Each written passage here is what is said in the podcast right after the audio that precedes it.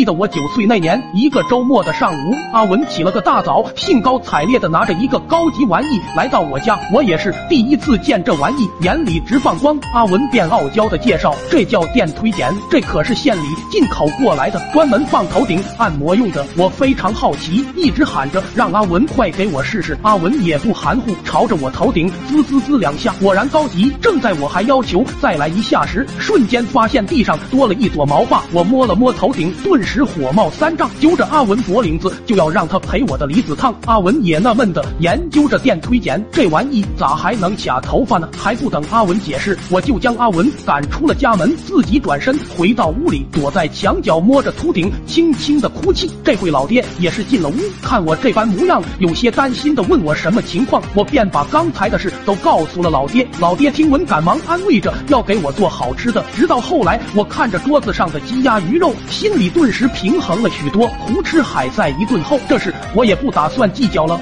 回到屋，正准备就寝时，老爹就进来了，挠挠头说道：“好大儿，明天去你二舅家剪头发。”特么的，吓得我当场失禁。我二舅患有很严重的帕金森，找他剪发没准一不小心都能把我头皮豁开。特么的死不死，完全看他心情。我赶忙趴在地上大哭大喊着：“不要！”我爹看了马上就不高兴了，朝着我破口大骂：“不要什么不要！你二舅总给我剪，你瞅我多帅，帅你妈！”看着我爹的发型，我哭得更大声了。我依旧垂死挣扎，老爹上去就是两脚，我安静了。等到了老爹走后，我无奈的爬到床上，想着各种对策。等到了深夜时分，悄悄跑到屋外，找来了一小瓶拉稀药，心想着明天就说拉肚子了，定能逃过一劫。夜里药效上来时，我使劲憋着，想等到早晨拉给老爹看。第二天，我在床上哭喊着说自己拉肚子了，但老爹明明显不信，强拉着我就往二舅的店里走去。到了二舅店里，我开始反向祈祷：来都来了，可千万别拉了。但往往事与愿违，就在二舅刚要下剪子时，一个屁崩的一下炸开，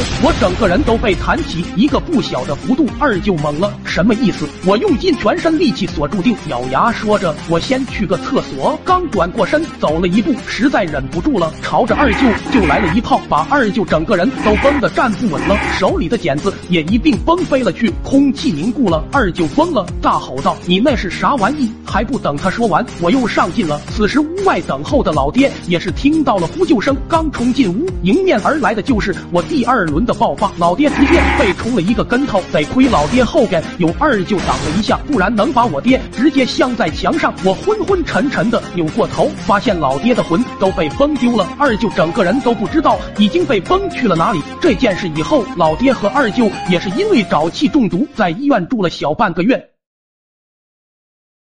抖音。